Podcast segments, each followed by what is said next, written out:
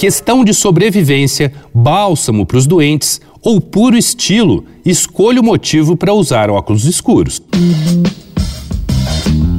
Dois pontos. Uma conversa sobre quase tudo com Daniel Almeida.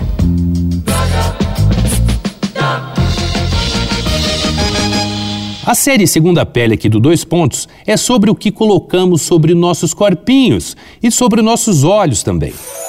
Dizem que os primeiros a usar óculos para proteger os olhos do sol foram os Inuits, a nação indígena de esquimós, há cerca de dois mil anos. Eles protegiam os olhos com acessórios feitos de madeira esculpida, osso, marfim de morsa ou chifre. Era um tipo de persiana usada na área dos olhos, com fendas fininhas por onde o cidadão podia enxergar. Foi só no século XVIII que surgiram os óculos como os conhecemos hoje, feitos com lentes unidas por arame e a armação se estendendo sobre a orelha para manter o aparato no lugar. O primeiro caso de lentes usadas para realmente proteger a visão da luz foi por volta do início do século XX, quando óculos escuros amarelos e marrons foram prescritos para quem sofria de sífilis.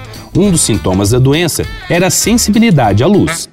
Por volta da década de 1920, estrelas de cinema famosas começaram a ser vistas em público usando óculos escuros. Com o aval das celebridades, a demanda disparou. Ligado nesse movimento, o empresário Sam Foster começou a produzir em massa óculos de sol feitos em celuloide em 1929. Menos de 10 anos depois, um artigo da Life Magazine dizia que 20 milhões de pares de óculos de sol tinham sido vendidos, mas apenas 25% eram usados para proteger os olhos. O negócio já era fazer um estilo. A Ray-Ban criou os clássicos óculos de sol aviador com lentes polarizadas que foram usadas pelos pilotos da Força Aérea Americana durante a Segunda Guerra Mundial. Em 1937, o modelo começou a ser vendido ao público e, a partir dali, a funcionalidade e a moda nunca mais se separaram quando o assunto é proteger os olhos e botar uma banca. Vai lá no arroba Danico Illustration e dá uma olhada nas ilustrações inspiradas na série Segunda Pele. Eu sou Daniel Almeida, dois pontos. Até a próxima.